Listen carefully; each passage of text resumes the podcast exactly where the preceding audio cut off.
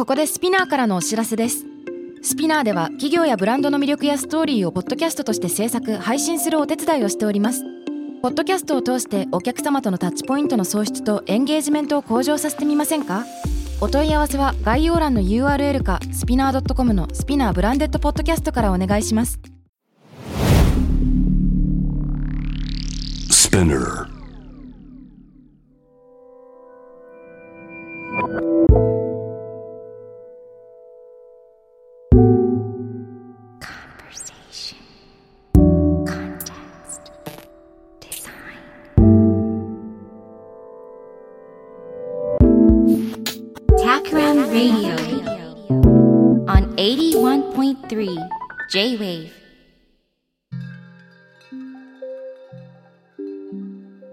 渡辺幸太郎がナビゲートしている J-Wave タクラム Radio 今回のゲストはタクラムメンバーから2人。クリエイティブテクノロジストのノミーこと野見山雅人さんとデザイナーのトゥモローこと半沢智郎さんです。よろしくお願いします。よろしくお願いしま。ます。でせっかくだから2人の仕事ぶりというかちょっとバックグラウンドとかタクラムで何やってんのっていうのを話してもらうところから始めようかなと思うんだけどともろうはさ今まさにやった仕事が世の中に公開されてるやつとかがあったりすると思うんだけど、まあ、ふ普段の仕事とか最近の発表されたものとかちょっと聞いていいかい？はい。そうですね。僕がグラフィックデザイナーで基本的にはタグラムでもその領域のプロジェクトをえーやっているんですけども、まあ、公開されたもので言うと、まあ、去年オープンしたオルビスさんのスキンケアラウンジバイオルビスの、ツール周りのデザインをしていたりとか、あと、えーこれは今まさに広告が展開されている最中ですけれども、えー NSK さんの、まあ、キャンペーンですね。動画と、えーポスターで展開されているんですけれども、まあ、今品川駅とかいろんな駅中で掲示されていたりとかして、えー目に触れる機会も皆さんあるのではないかなと思います。うんうん。その NSK という会社についてちょっと教えてください。はい、えー NSK さんというのは、えー日本成功株式会社さんなんですけれども主に、えー制作しているのが、えー時空系ベアリングですね。あの動きを滑らかにするための、まあ、金属部品のようなものなんですけれども、えーこちらをメインに制作されているえー会社さんで今回のプロジェクトではその NSK さんが掲げられている、えーモーションコントロールという、まあ、フレーズがあるんですけども、まあ、モーションコントロールというのが、まあ、ベアリングのような動きを滑らかにする部品でもって、えーまあ、動きをコントロールするというところの意味は込められているんですけども、まあ、さらにその新しい動き未来の動きを作っていくという部分を表現するためにタクラムでベアリングを使用した歩行する時の、まあ、水の飛び跳ねる波紋の、えー形状をサンプリングした、まあ、マシンのようなものを制作しまして、えーその動きの軌道が LED で示されているんですけどもそれを映像に撮ったものが今動画広告として展開されています、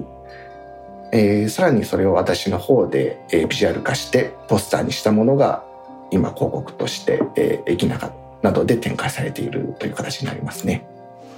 あれかな？新幹線乗る時とかに見られるのかな？そうですね、えー主に新幹線乗り場の駅のホームの階段ですとか、まあ、改札前とかに、えー看板がぶら下がっていたりとかそういったところで見られるかなとそうだよね。あと、各車両の一番前の席ってさ、ちょっとしたポスターが目の前に貼ってあったりする場所があるけど、ああいうところにもあったりするようなイメージが。ああそうですね新幹線広告も展開されていたんですけれどもうん。現状では掲示されていないかなとあ、了あ解しまとは、はい、今 JR のトレインチャンネルでもおそらく流れていてあとは各種 SNS の動画広告などでも流れてますので結構目にする機会多いんじゃないかなと思います僕自身も結構ネット上でえー不意に遭遇したりってことが結構ありますね。ああ、いいね。そういうの嬉しいね。いやそうなんですよねうんちょうどその広告が展開された初日に、うんえー中央線に乗っていたらふと目についたところに、まあ、まさに展開されていて結構驚いたっていうのがありましたね。そっか。あれあの、タクラムニューヨークの元助だったか、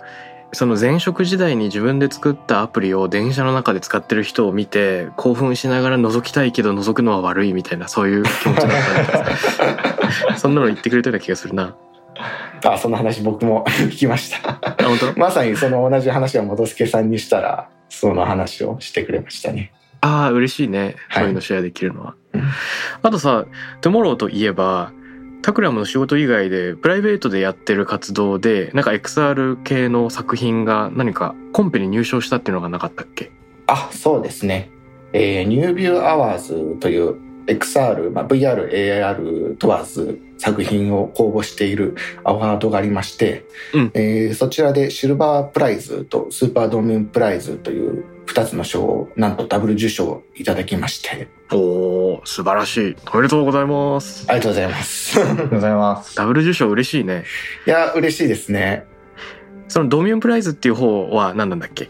ドミューンプライズの方はですね、えっ、と、ドミューンという、これは動画配信プラットフォームのようなものなんですけれども、宇川直弘さんという方が、えー主催しているメディアで、まあ様々な番組やられているところなんですけども、うん。このドミューン自体が僕は結構学生時代からファンだったということもあって、うん。今回の受賞かなり嬉しいというのがありまして、で、この、まあ、賞の特典として、番組の企画をできるという内容の賞になっていて、うん。これがちょっとですね、まあ、まだ詳細伺っていないので、えーそんなに話すことはできないんですけども、かなりエキサイティングな、まあ、賞をいただいたなということですごく楽しみですね。じゃあ作品がコンペ入賞しただけじゃなくて今後世の中の人の目に触れるなんか機会を作れるっていうことなんだろうねそうですね。作品自体は、スタイリーというえ VR 作品の、まあ、公開できるプラットフォーム上で常に見られる状態にはあるんですけれども、うんそれを、まあ、まさに周知できるような機会になってくるかなとは思います。素晴らしいそしたら、えっとのみにもいろいろ聞いてみたいんですけれども、はい。のみのバックグラウンドとか普段してる仕事ちょっと聞いてみていいかい？あ、はい。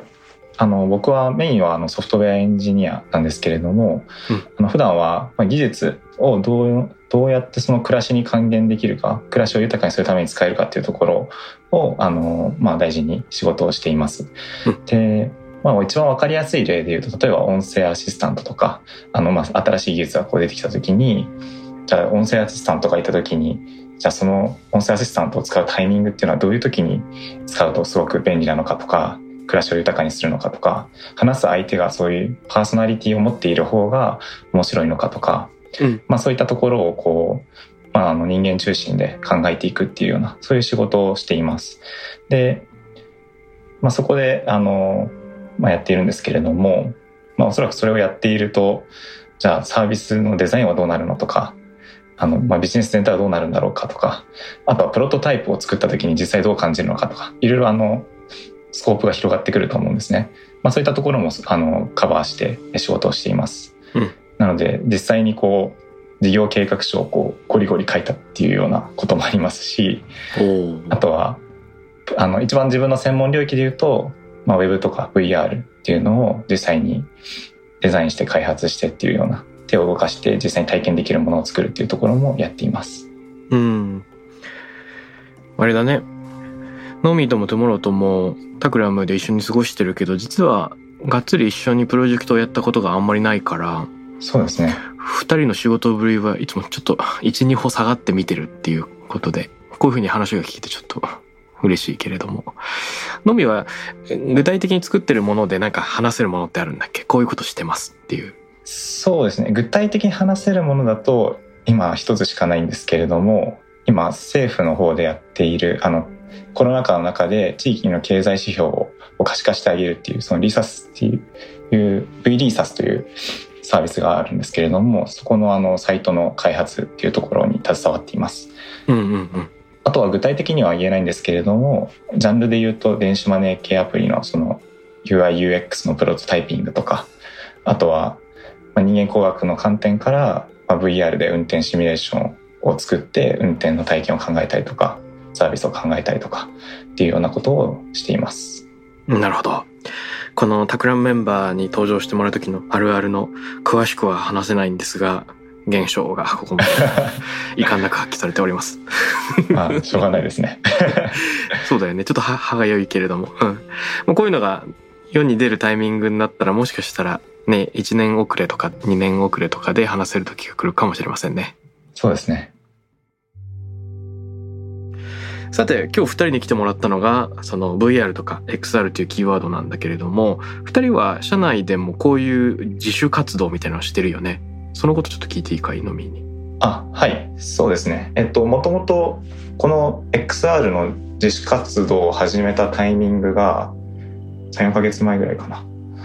もうちょっと前かな。えっと、で、えっと、そのきっかけっていうのが、タクラムの中で、ドリームプロジェクトを書き出すっていう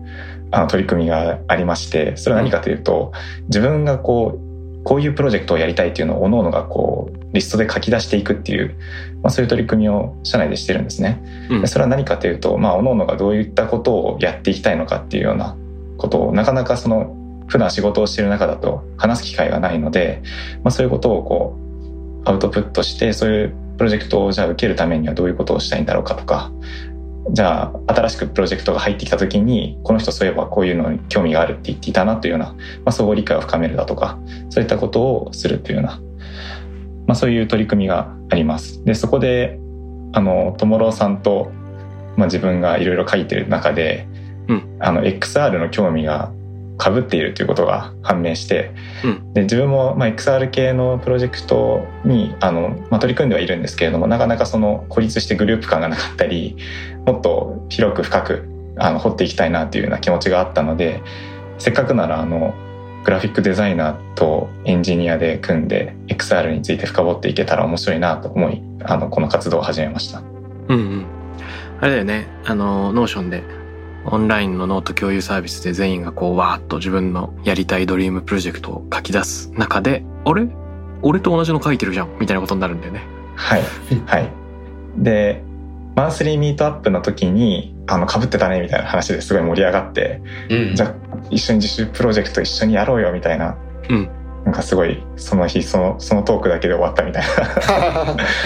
な、そんな感じだったんですけれども、まあそこから地道に毎週1時間ぐらい、あの、ミーティングしながらお互いの持ってきた知見とか、リサーチとかインサイトみたいなものをまとめつつ進めているというような、そんな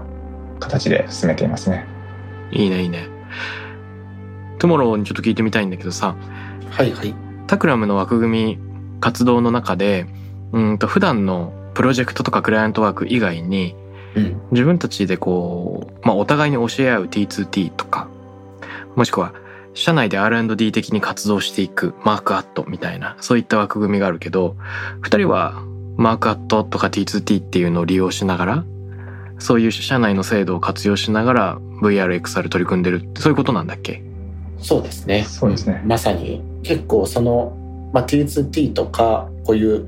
まあもともとこのマーカット XR 自体が T2T という制度のもとにその発展で今マーカットという形の活動にはなっているんですけれども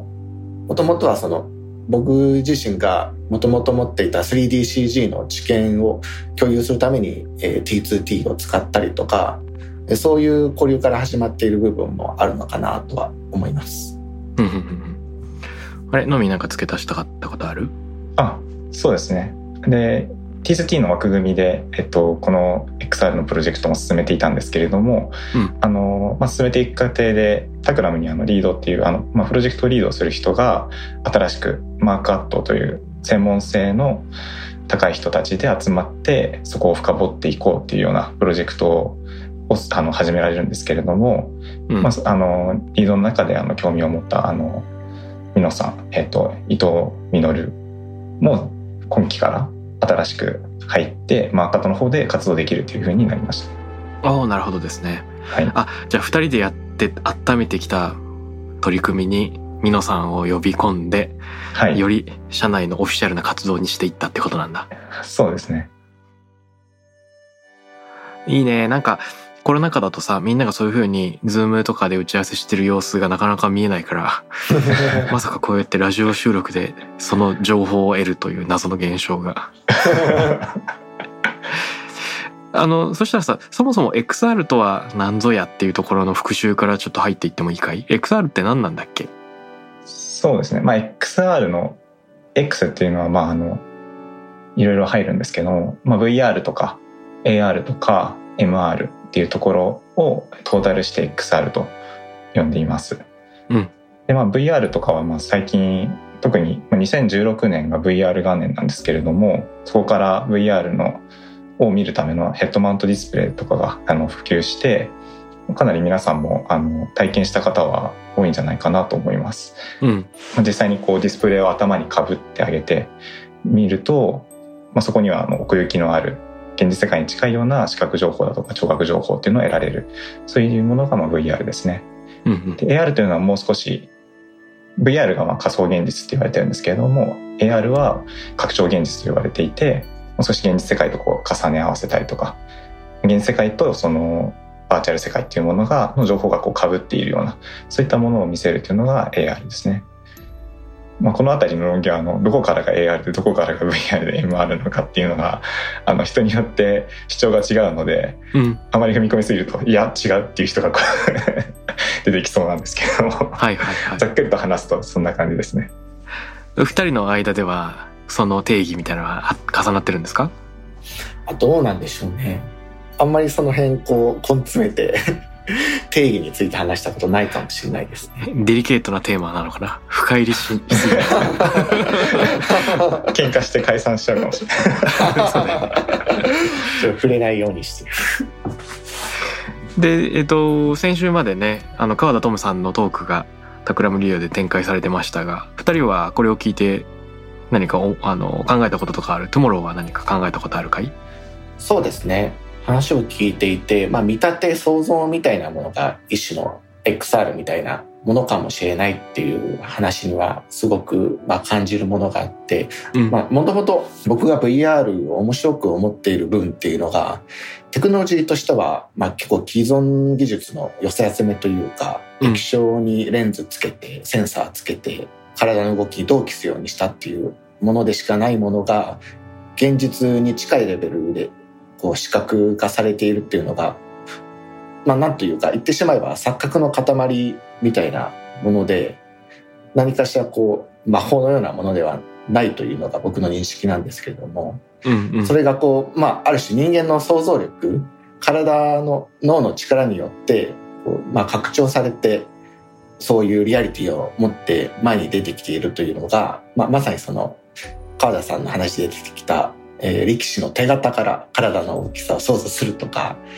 洞窟の、まあ、炎の揺らめきから動物の動きを想像するとか、そういう人間の想像力を拡張しているというか、まあ、想像力によって、えーリアリティがブーストしているという意味では、本質的には同じなのかなという感じがして、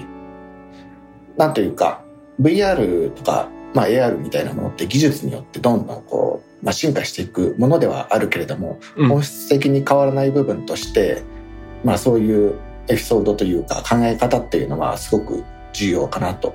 えー改めて思いましたね。なるほどなるほど、うん必ずしもデバイスとか技術を使わなくてももともと人間が持ってる想像力がいかにこう勢いを増すかっていうところでつながってるよね。そうですね。のみはどうだい？はい、あの自分も引っかかりポイントはやっぱそこで、うんあの想像力こそがこう、まあ、VR を膨らませていくというか想像力を刺激するような触媒っていうのをいかに与えるかっていうところが面白いところかなと思っています。特にあの最近だと、まあ、ゲームエンジンとかモデリングソフトとか、まあ、そういったところがかなり進化していてかなりリアルな表現いわゆるフォトリアリスティックっていう言葉にまあ代表されるような形でいかにこう現実世界をこう綺麗にシミュレーションするかっていうところが、まあ、かなり着目されていると思うんですけれどもうんうん。あのもう一歩こう踏み込んでやっぱ VR の面白いところってどこなのかなっていうとその現実世界をこうシミュレーションできるっていう部分ではなくてどちらかというと本質的に現実と等価であればその現実を完全に再現しなくても良いそこがなくても成立するっていうところがすごく面白いところかなと思っています。うんなのでその現実世界と等価でありながら現実世界をこう拡張する余白が残されているっていうのがかなり VR の面白いところなのかなと思います。すごく面白いね。はい。えでも10日であるってどういうこと？その必ずしも全部をシミュレート計算して再現しようとしなくてもはい。良いというところまではわかるんだけど現実と10日であるってのはどういうことなの？えっ、と、そこをどこまで踏み込んで話すのかっていうのが難しいんですけれども、うんまた例えば、すごいわかりやすい例でよく使われているのがかき氷ですね。かき氷でいちごの赤いシロップをかけてあげると、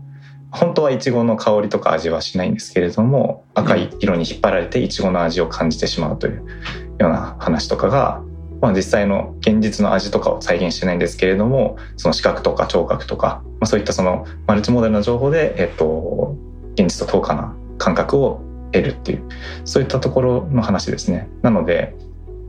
客観的に世界を捉えないっていうところかもしれないです。うーん観測者にとっての世界をどう再現するか、等価にするかっていうところが一番 VR の面白いところだと思います。ああなるほどなるほど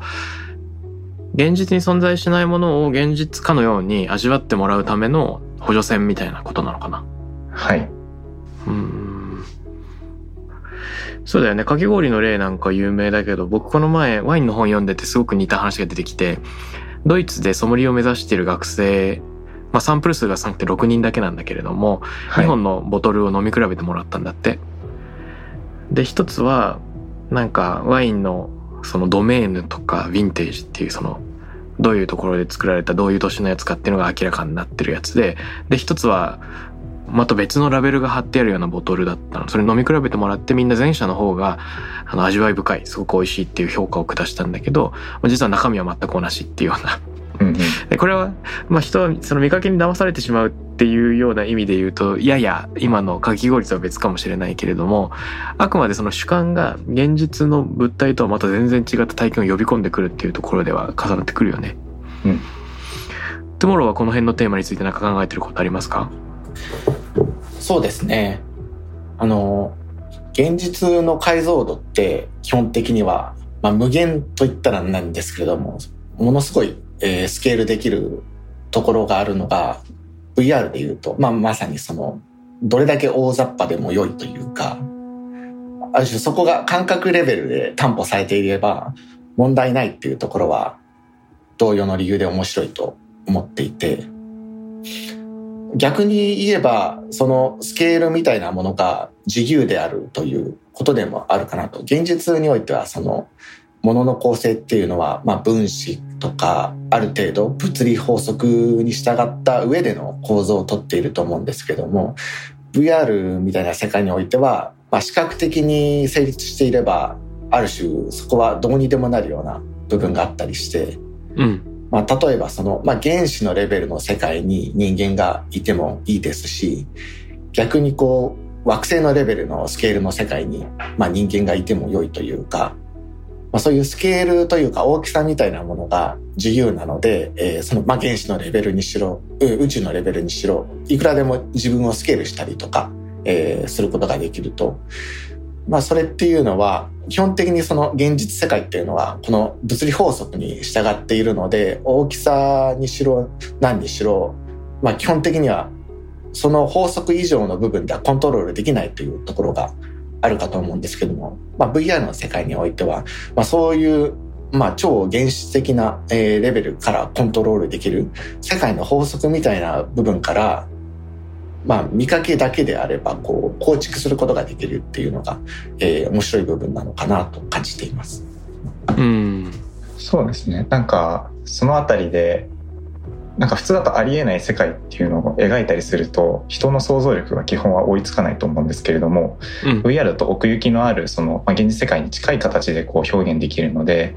あの、ちゃんとそこの想像力を補完できるっていうのがすごく面白いのかなと思います。なので、普通、普段だったらこう原子レベルで、例えば、その世界に行ったとしたときに、ちょっとそのスケール感だと自分の想像が及ばないっていうことが容易に起こるんですけれども、それを体感レベルで知覚することができるっていうのが、また一つの魅力なのかなと思います。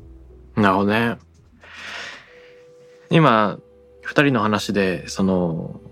星空のレベルからミクロのレベルっていうような例え話があったけど、聞いてる人もみんなチャールズ・レイ・イームズのパワーズ・オブ・テンを想像すると思うんだけど、あの公園でピクニックをして五座にね寝転がってる男性からずっとズームアウトすると都市レベル地球レベル太陽系銀河系と引いていくみたいなやつあるじゃん。でまたぐーっと寄ってくとその男性の手に潜っていって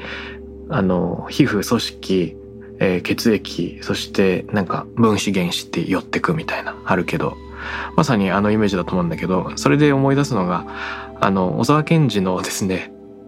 一番最初の「あの犬は吠えるがキラバンは進む」っていうアルバムがあるんですけれどもはい。「えー、と天気読み」っていう曲が入ってるんですよ。ああ、存じ上げないですね。まあ知らないですよねこれ。まあ90わかんない3年くらいのやつなんだけれどその中の歌詞に「星座から遠く離れていって景色が変わらなくなるなら」っていうフレーズが出てくるのね。でこれは明らかにパワーズ・オブ・テンの後半って後半っていうかあれか折り返し地点であまりにズームアウトすると遠くから届く星々の光が遠すぎていくら遠ざかってもあんまりスケール感に違いが感じられないっていうようななんか描写が出てくるんだけどこの天気読みはまさにそれを歌ってるなっていうことを思いました。うんでこう、まあ、スケール感を場所を固定しながらスケール感を移動するで本当はありえないかもしれないけどあたかも自分があの顕微鏡になったかのような双眼鏡望遠鏡になったかのような体験ができるっていうようなところ。ね、このなんか場所を固定するみたいなのが一つその世界観に没入するためのきっかけを作ってるかもしれないよね。うんうんうん。ごめんなさいすごい個人的な小田健が好きでやるっていう個人的な趣味から変な 変な脱線をしてるんだけど。パワーズ・オブ・テンの話で言うと、えーちょっと前に出た、えーデビッド・オライリーさんが、えー作ったゲーム、エブリシングという作品が、うんこれは VR ではないんですけども、ままさにそのパワーズ・オブ・テンをプレイヤーが体験できるような内容になっていて、まさにタイトル通り、エブリシング、何にでもなれるゲームなんですね。うん最初、クマか何かの動物から始まるんですけれども、それが、まあ、例えば原子とか宇宙みたいなものにまでどんどんどんどんこう、えー乗り移ってスケールしていくことができるんですけども、これが面白いのが、まあ、さっき、えー似たような話をしましたけども、例えば宇宙のスケールの世界で原子になれたりとか、そういう、まあ、スケールをまた逸脱したプレイができるようになっていて、ちょっとそういう、まあ、現実の法則というか感覚が狂ってしまうようなうん面白い体験ができる、まあ、ゲームになってるので、見てみると面白いかもしれないですね。それってあれなのかね？いろんな生き物とかもののになってみるというか自分っていう個人とか人間っていう属性と違った環世界の中に自分を置いてみるそういったシミュレーションになってるんだろうかね。そうですね。まあ本当にその草であろうが、えー雲であろうが何にでもなれるっていう、なんというか、まあそれぞれに操作感覚が違ったりとか、まあ見える景色がやっぱり全然違うんですよね。うんその、まあまさにさっき渡辺さんが同じ場所でうんぬんという話がありましたけれども、まあ同じ座標にいるんだけれども、スケールが変わることによって見えている景色が全然違うっていうところが何かまあ発見というか面白い部分なのかなとは思いますね。うんなるほど。この辺のテーマとか作品についてのみが思ってることって何かあるんですか？そうですね。まあ、結構こういう VR とかであの錯覚を作ったりあの惑わしたりするっていうようなそういう作品が結構多い印象があるんですけれどもでも結構そこは結構注意した方がいいのかなっていうのは自分の感覚ではあります。っていうのも、まあ、やっぱりその現実世界に近い形でその知覚情報を提示できるので、まあ、ともすると、まあ、混乱させるのは結構簡単なんですよね。まあ、その中でちゃんとそのいかにその自分の身体として自分の認知として世界をこう拡張してあげるっていうことはある程度その、まあ、注意深くこう設計していかないとうまくできない領域なのかなと感じています。うんなので例えば今の例とかで言うとじゃあクマになれますとかイカになれますってなった時にじゃあただそういうアバターを使えばすぐなれるのかっていうと、まあ、普段の自分の感覚からあまりにも乖離すぎると簡単にあの没入感で剥がれるんですよね。うんじゃあそういった中でじゃあ自分がどういうふうにこうその世界に没入できるのかっていうようなところをちゃんとデザインしていくっていうのはすごく大事だなと思っています。うん。で結構そこをこうエンカレッジしてくれるのがまさに想像力だというふうに僕は感じていてあえてそこの想像力の余白をこう作ってあげる。あの先週川田さんと話してた時に情報の低解像度化が、まあ、よりその相手のストーリーをこう想起させるみたいな話があったと思うんですけれども、まあ、それに近いような形で、まあ、引き算の VR っていうことをこう考えていくのが一つ面白いポイントなのかなと思っています。なるほどね。なので、まあ、こう歩いてる時とかにすごい分かりやすい例で言うと歩いてる時にこう床に石があって、えっと、広い空間ででそこがすごいリアルにこう視覚的に描かれてますってことをやらなくても意外と足音のカツンカツンって音だけで一気に没入感が上がったりとかそういうことがまああるんですね。そういったそこの人の想像力をこう最大限こうエンハンスするようなものっていうのが何なのかっていうのを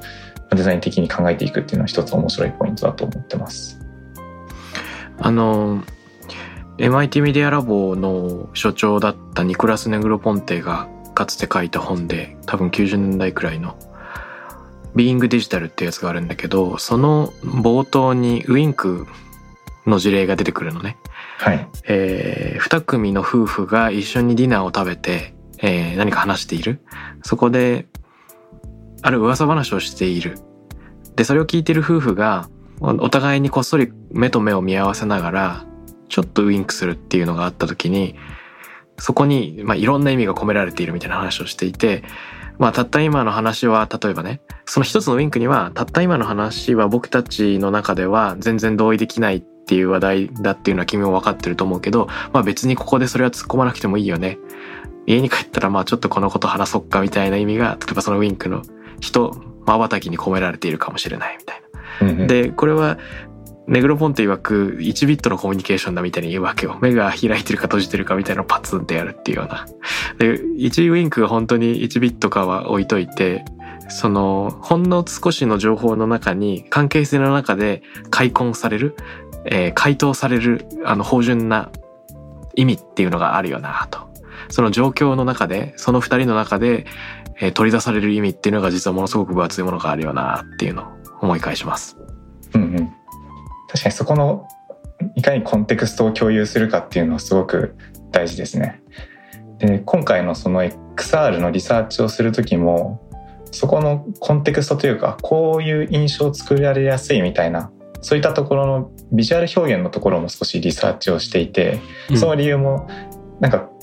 ある種その人が人類の中でこう共通認識としてあるそういうコンテクストを抽出してあげるっていうことができるんじゃないかなっていうことでそういったところもリサーチしていました。うん、なるほどなるほど。なので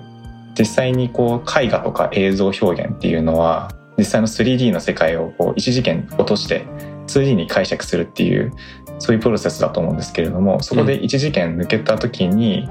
いかにその現実を現実らしくこう表現するかとかそこに温かい印象を加えたりとか、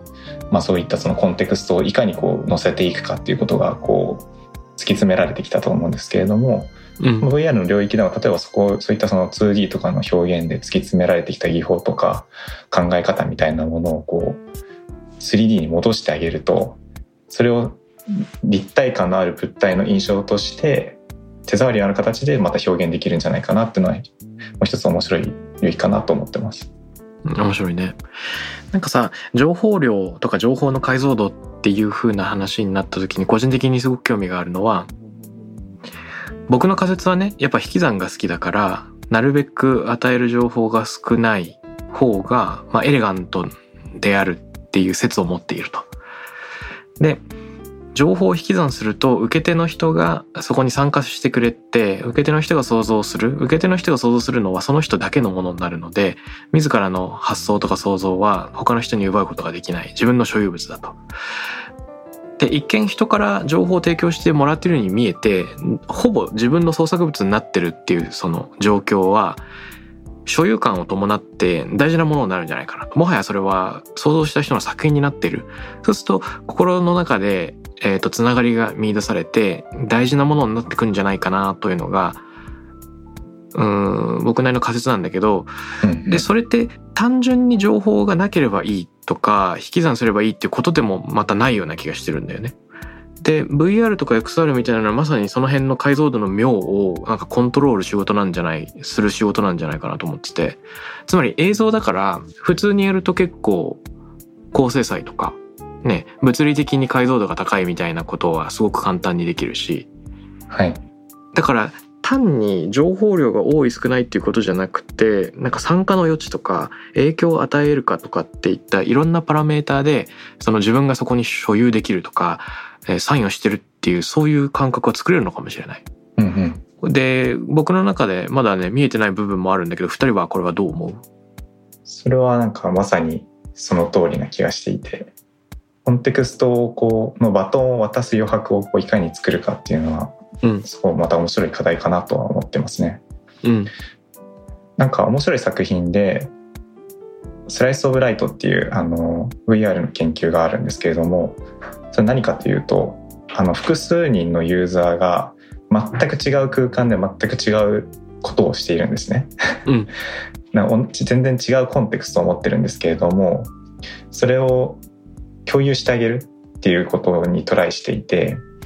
何かというとその複数人やっている VR のユーザーがこう自分の空間内にこのケーキ状にこうカットされて見えるんですね。相手が見える方向に。でそこのカットされた空間だけが相手の見ている世界でで相手がなんとなくどういう世界で何をしてるのかっていうのをこう共有できるっていうそういうなんか作品があってそれはまた面白い取り組みだなと思いましたうん。特に結構そこのコンテクストのバトンを渡すっていうのが実は VR だとめちゃくちゃハードルが高くてうん。なぜかというと複数のユーザーがそれぞれ VR デバイスを通じて異なるその空間を見ているんですよね。そうだよね。なのですごいそこには体験の非対称性があってコンテクストを共有するっていうのがすごく難しいんですよ。うん。だからそのお互い没入してすごい深い情報を得てるんだけれどもそこの深い情報をいかにお互いにコミュニケーションを取るのかっていうのは結構課題かなとは思ってますね。手物どうですか？そうですねその、まあ、非対称性っていうのは結構いろんなレベルで発生しうる問題かなと思っていてそれ自体が面白い、えー話でもあるかとは思うんですけども例えばこう、まあ、今後、えー VR 技術が浸透していってスペック上のまあある種差が出てくるというかハイスペックな人はどんどん先に行っちゃうけれども低スペックなマシンを使っているユーザーはちょっとそれにま追いつけないみたいなことがソーシャル、えプラットフォーム上で起こったりとかまあなんというか同じ空間にいるんだけれども見え方が、え違う見えているものが違うっていうのはこれから、まあ、VR みたいな世界では往々にして起こりうるだろうと考えていて、まあ、その非対称性自体がもしかすると面白いのかっていうのは、まあ、ある VR ゲームで片方のプレイヤーは巨人なんだけども片方のプレイヤーは小人っていうものがあって、うん巨人はその小人がどういうステージを動いているのか分かるからまあ身振り手振りとか物を置いたりとかで頑張って導いてあげるんですけれども基本的には言葉とかテキストでのコミュニケーションができないんですよね。うんなのでまあ旗から見るとちょっと滑稽なやり取りにはなってるんですけれども逆にそのこう、えー文脈が共有できない、えーお互いの見えているものが共有できないからこその面白さっていうのがそのコンテンツにはあってなんというか VR ってそういう作り方が結構いくらでもできるというかうん。各々に見えているものは違うんだけれども同じ空間を共有しているっていう状況はすごく作りやすいえーデバイスだと思うので何かそこに対して結構可能性を感じるなというのは思いますね。あー面白い今の話聞いてて視点は共有してないけどある場を共有してるで言うとさクラブハウスのを使ってる時の感覚ってまさにそんな感じだねあなんかこうというとみんながある数人の話を聞いていてそこではつながってるけどある人はベッドに横たわってある人は電車の中にいて、うん。あね、ある人はご飯食べながら聞いてるみたいな。だからその広がりは全然違う。でもその声の温かさとか内容の上ではつながってるからちょっと手挙げて突然ベッドの人が参加してくるとかうんうん。ねなんかタクシーに乗ってる人が参加してくるみたいな。で逆に物理的な空間のヒエラルキーがないから最前列に座ってる方が質問しやすいみたいなのが仮にリアル空間にあるとしたらそういうんじゃないよね。うん。あの見た目とかはとりあえずなくてで場所によるヒエラルキーもなくて会議室と違ってなんかスッと入ってきてまたスッと去っていくみたいな。うんうんでそういう意味ではクラブハウスの体験っていうのは結構 XR 的というかみんながそれぞれに勝手な映像なりあの配置みたいなのを投影して見ているっていう感じかもね。いろんなビジュアライゼーションがあり得るかもしれないなクラブハウス体験の。うん。確かに、クラブハウスってかなり想像力によった SNS というか、うん、うんうん。共有できないじゃないですか、ビジュアルなそうそうそうそう。コンテンツが何も。あこれちょっと本当だったらテキストでコメントしたい。でも手を挙げるほどじゃないみたいな時間はかなりある 確かに。このチャンネルを絞ってあげるっていうのはなんか一つ面白いコンテクスト共有の方法ですね。あそうだよね。うん。その表現したいもどかしさみたいなのが刺激されるっていうのは次は質問しようとか次は部屋を立ち上げようっていうそういう気持ちにもなるね。うんうん。ノミーが事前に送ってくれたメモでさはい。その自然の模倣とかっていうキーワードがあったりしたけどこの辺は関係してくる部分なんでしょうか？あーそうですね。そこは結構先ほど話してた情報の低解像度化のところと関係があるんですけれども、うんまあ、いかにそこのなんか情報がこうわーって散らばっている状態じゃなくていかにこう情報を洗練させていくかっていうところがよりその認知世界を広げるためには大事なのかなというところを考えています。うんでそのあたりが一番よく考えられている領域は実は XR ではなくてうんあの UI デザインとかなんですよね。うんで、まあ、何かというと、まあ、例えば最近よく使われている Google のあの UI のデザインシステムでマテリアルデザインってあるんですけれどもはいはいそれは何かというと、まあ、フラットな要素をこうで構成する画面なんですがただフラットなだけじゃなくて、まあ、そこには自然界の振る舞いをこうメタファーとして取り込んでいるんです。なので、まあ、例えばボタンに触れた時のその波紋が広がっていく。今触れたんだなっていうような感覚があったりとかあとはスワイプした時の感性。摩擦の動きだとかをこうちゃんと作ってあげたり、まあ、とは影っていうところがそのどのレイヤーにあるのかっていうのをこう提示したりするためのヒントになっていたりと、まあ、そういうその自然界の要素をそのまま作るんじゃなくて一種こう変換して抽出してあげることで直感的に何が今起きているのかっていうことが理解できるっていうそういう工夫がされてるんですよね。そこがまあすごくあの XR にも取り込める部分だなと思っていて一世代前の UI デザインとかだとあの自然界のリアルな質感とか立体感をそのまま表現する、まあ、スキューモフィズムとかがあったと思うんですけれども、まあ、そういったものに比べると、まあ、もっと情報が洗練されて、まあ、認知しやすくなっているなというふうに感じてます。なので XR とかも、まあ、その没入するための情報っていうのは確実に与えなきゃいけないんですけれども一方で全てが全て高精細で立体感を持ってそのまま質感も再現されているっていう必要はなくてそこに想像の余白を作ってあげたり認知世界を広げるための、えー、とヒントを与えてあげるっていうそういう設計ができるんじゃないかなと思ってます。ああその話でぜひ聞いてみたいのはさそのタッチパネルの UI でスキューモフィズムからフラットデザインとかマテリアルデザインに移行していくっていうのはやっぱり数年スキューモフィズムっていう体験をまあ世界中の人が踏むことでタッチパネルの UI とはこういうものだっていうもう語彙が備わってるじゃない？はい、つまりタップは知ってるスワイプも知ってるいろんなことができるからもはやリッチな表現ではなくもっと、あの情報量を落としても使えるんであると。はい、つまり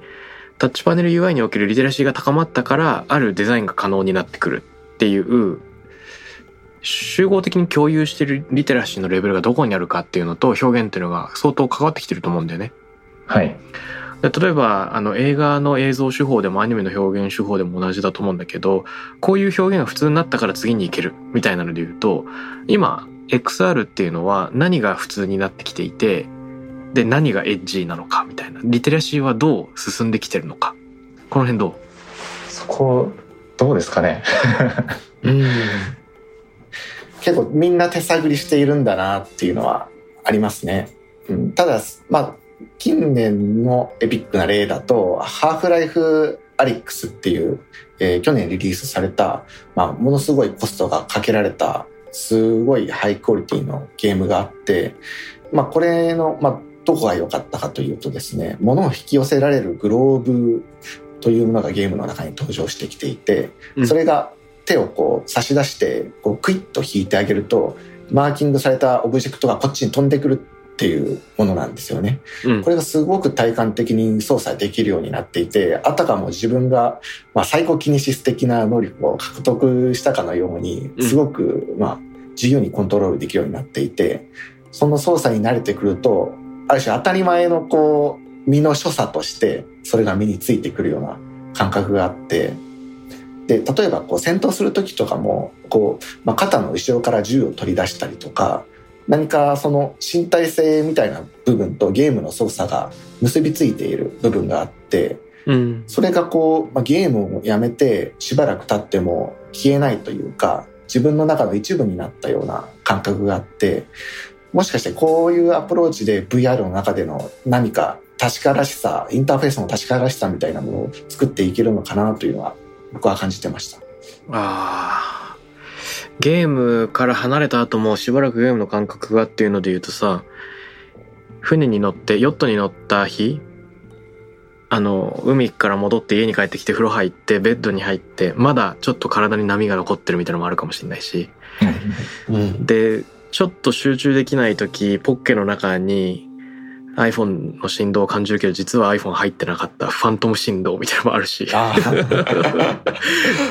あとさらに言う、とさその半日村上春樹読んでると自分の中のあの思考の言語がいつの間にか春樹になってるみたいなあ ありますね。いいいろんな感覚とかそのいいろんなだからなんだろう船に揺られるとか iPhone が揺れるみたいな知覚レベルの話もあれば その思考みたいなレイヤーの話もあってそういったものが周囲の環境によってどんどん地味に侵食されてハックされていってるそれが自分のあの生き方とか感じ方に日々影響を及ぼしてるっていう状態だよね。うん。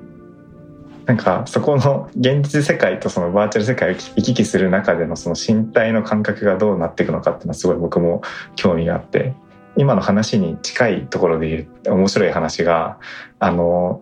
普段こう VR 上で可愛い女の子のアバターをこう使っている人がうん。こうまあすごくバーチャル世界ではみんなからすごい優しく扱われるんですけれどもうん。あのちょっとコンビニ行って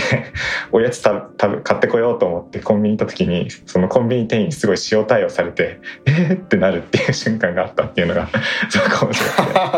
てこう外してからのその自分のアバターとその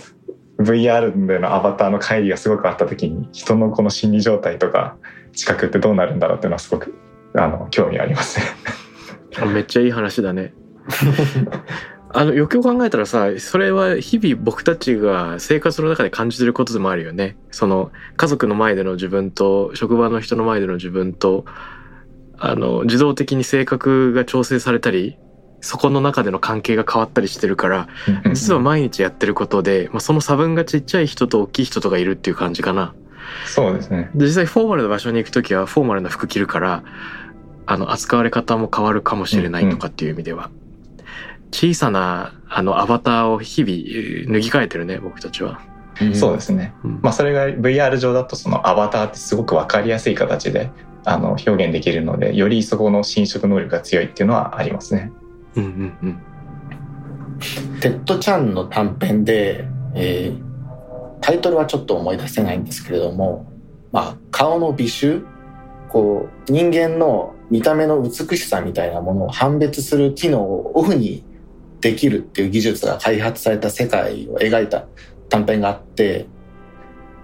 まあそれっていうのはその機能をオンにするかオフにするかで異性に対する対応が当然変わってくるっていうことでもあるんですけれども、うん。ある意味これに近いことが VR の世界、アバターが主になっている世界だと起こり得るよなというところと、まあ AR においては、まあまさにその現実世界の人間の顔を全部同じにしたりとか、まあそういうことも容易にできるような可能性があるので、なんというか、まあそういう見た目が違うから塩対応みたいなことに対して、どこに行っても自分の顔を同じにするというか見た目上は、えー平均化することができるっていう可能性ももしかしたらあるかもしれないですね。ああ、YouTuber の人があらゆる自分のプライベートな時間もそのただ漏れにするっていうのはそういうコンテクストによる自分自身のズレみたいなのを極小にするっていう試みなのかもね。あ常に見られて常に同じ自分でいることの方が楽みたいなそういう人もいるのかもね。うんなるほど。まあ、平野啓一郎さんの言う文人みたいな話で言うとむしろ場面によって自分自身が違う方が自然なんじゃないかっていう考え方もあるからきっとそれぞれだとは思うけど。うんうんうんそうですね、まあ、時代的には確かにこう統一的なアイデンティティを持ち続けるっていう方がなんか主流になってきてる印象はあるんですけど、まあ、一方でやっぱりその人と社会とか人と人との間にこの自分のアイデンティティがあるっていうようなそういう考え方もやっぱり面白いなと思っていて一種の自分自身のこのアイデンティティのセレンディビティを高めるみたいな。今までなかった出会えなかった自分にこう出会うきっかけにはなってると思うので、まあ、やっぱそっちもあってしかるべきなのかなとは思うところはありますね。うん。なんか中学校の時僕香港のあのインターナショナル校に通ってたんですけど当時同期だった日本人の人日本でたまに同窓会するので何年かに1回か。はい、でそうすると何て言うんだろうなあのちょっとドラえもんのさのび太しずちゃんスネ夫ジャイアンじゃないけどうっすら中学生の時のあのお互いの空気感みたいなのをこう引きずるようなところがあってそれは別になんかいじめるいじめられるみたいな意味じゃななくねなんとなくお互いがお互いに期待するキャラっていうのが中学生時代でちょっと止まってるというかああれ俺たち結構大人になったはずなのになんか会話が変わってなくないみたいな ありますね。ありますね。うん。いやなんか ARVR の話をしてたかと思ったらどっちかというとその自我とか意識みたいなところにちょっと飛んできてしまったけどまあもともとはこのね二人が注目している表現手段とかものづくりの作法っていうところでこのテーマがあるのかなと思っていて今、えーこういったことを考えてる二人が作りたいものとかそのタクラムのね、マークアットとか T2T みたいなところをきっかけに作ろうとしてるやろうとしてることってのは何なのかちょっと聞いてみたいんだけど。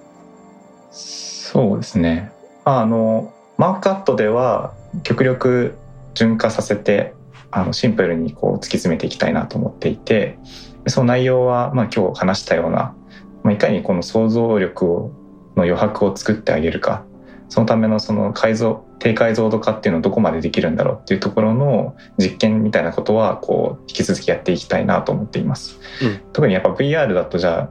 やたらめったらに低解像度化すると単純に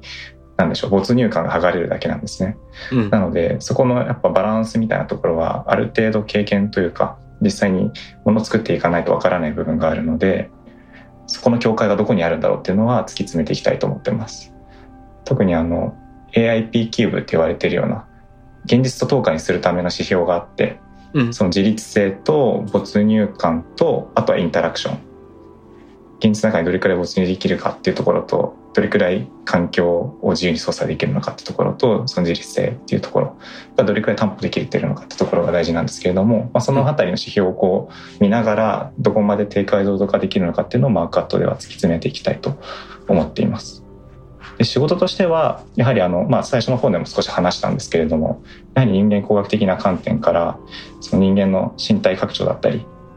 ともすれば先ほど話してたような意識の拡張っていうところもこういった VR ではかなり可能性がある領域なのでそこにどうアプローチできるのかっていうところをあの実際にマークアウトで掘った内容を使いながら、えっと、やっていけるといいなとそういうふうに考えています。うんうん情報の低解像度化どこまで削ぎ落とせるのかはコンテクストデザイン的にもすごく興味があるからぜひいろいろまた話聞きたいな。はい、トモローどうですか？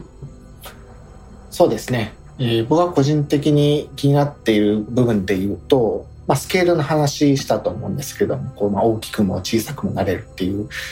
まあ、そこに関連した部分で、VR の世界でそのコンテンツでよくあるのは、まあ、部屋の中にソファーがあり、机がありっていう、ある種現実の模倣として、そういうオブジェクトを配置しているっていうのはあると思うんですけども基本的にはそれって、まあ、見た目上の意味がないというか VR 上のそういったオブジェクトに対して自分の身体が直接働きかけることってできないですよね。うん、なんていうかそれがこう見た目上のアフォーダンスと乖離しているっていうのが逆に面白いなと考えていて、うん、まあ、例えばそのまあ、椅子とか机みたいなものがものすごく小さくなったり大きくなったりっていう操作を加えたとするともはやその機能をなさないっていうことがあると思うんですけども、まあ、そういうスケールの操作によってもともと現実で意味を持っていた、まあ、何がしかっていうのがその本来の意味から逸脱していくっていう、まあ、それが個人的には興味を感じている部分ではあってなのでその、まあ、現実で当たり前に感じている感覚確からしさを感じている感覚っていうのを VR 上でなぞるのではなくて逆にその文脈を引っ張ってきた上でそこからまあ脇に反らせてしまうその時に感じる感覚とかどういうその見え方になるのかっていう部分で個人的な興味としてそこを探求したいというのはありますね。これは表現というよりかは自分がその VR 世界で感覚をまあどれくらいねじ曲げられるかというかハックできるかみたいなところで気になっている部分ではあります。表現的な部分で言うと、まあ、グラフィックデザイナーとして、まあ、やっぱり取り組みたい部分っていうのも確かにあって、まあ、というのもそのグラフィックデザインの世界って基本的には文字が乗っかる指示体が紙であったりとかウェブであったりとか、えー、看板であったりとか媒体によって様々でその面積なんかも、まあ、広告の形質量とか、えーまあ、媒体自体のそのいろんなコストで制限されてくる部分っていうのがあると思うんですけれども VR 世界においては基本的にそこはコストなしにいくらでも実験できる領域ではあるのである意味では完全にコントロールされたグラフィックデザインを作ることができるかもしれないという淡い期待がありますね。うん気になるね。今最初に言ったその VR 世界の中だと実際にインタラクションできないものだしそこにものがあるのは意味がないのではっていうのはまさにあれかな？ダブル受賞した作品の中で実験してみたもの。テモロ自身がコンペに出品した作品とつながる考え方なのかな？そうですね、えー、僕が受賞した作品というのが VR の世界の中であえて一般的なディスプレイというモチーフを使った作品なんですね。うん、ディスプレイっていうのは、まあ、基本的にはその VR ゴーグルと違う点としては映像が平面的であってで、まあ、ディスプレイというこうフレームの中にその表示する画像なり何なりが制限されているっていう部分にあると思うんですけども、まあ、VR の世界においてディスプレイっていうのは基本的にはまあ役に立たないというかテクスチャーを1枚貼れば画像は表示できる世界なので本当に見た目以上何の意味もないんですけれどもただそのディスプレイという体裁をとっていることで中に何か表示されるとか、まあ、そういう状態になった時にあこれはディスプレイなんだなっていう認識が先行して発生してくるっていう、それを利用して、ディスプレイの中を通り抜けたりだとか、ディスプレイがこう、まあ、ぐにゃぐにゃ変形したり、めちゃくちゃ数が多くなったりとか、まあ、そういう、まあ、普段とは違う振る舞いを与えてあげることによって、まあ、どういう見え方になってくるのかっていうのを、まあ、実験しながら組み立てていったっていう作品ですね。いいね。結構言葉だけで聞くにはもちろんビジュアルに関わることだから想像が難しいけどどんなものができるのかすごく楽しみなので二人の動きねちょっとリモート化だとなかなか追いづらいんですけどこれからも追いかけていきたいと思いますタクラムレディオに関するメッセージや感想はツイッターからハッシュタグタクラム813をつけてつぶやいてください。Takram813 です。また、僕、渡辺幸太郎への質問や相談などは、Twitter のダイレクトメッセージからも受け付けています。番組オフィシャルアカウント、アットマーク、タクラム813をフォローして送ってください。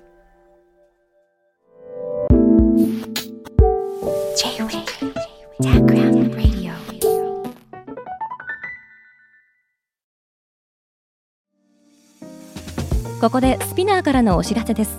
現在さまざまな企業のブランデッドポッドキャストを制作しているスピナーでは自社開発したポッドキャスト管理システムソニックボールを用いたオリジナルのアンケートを実施しています。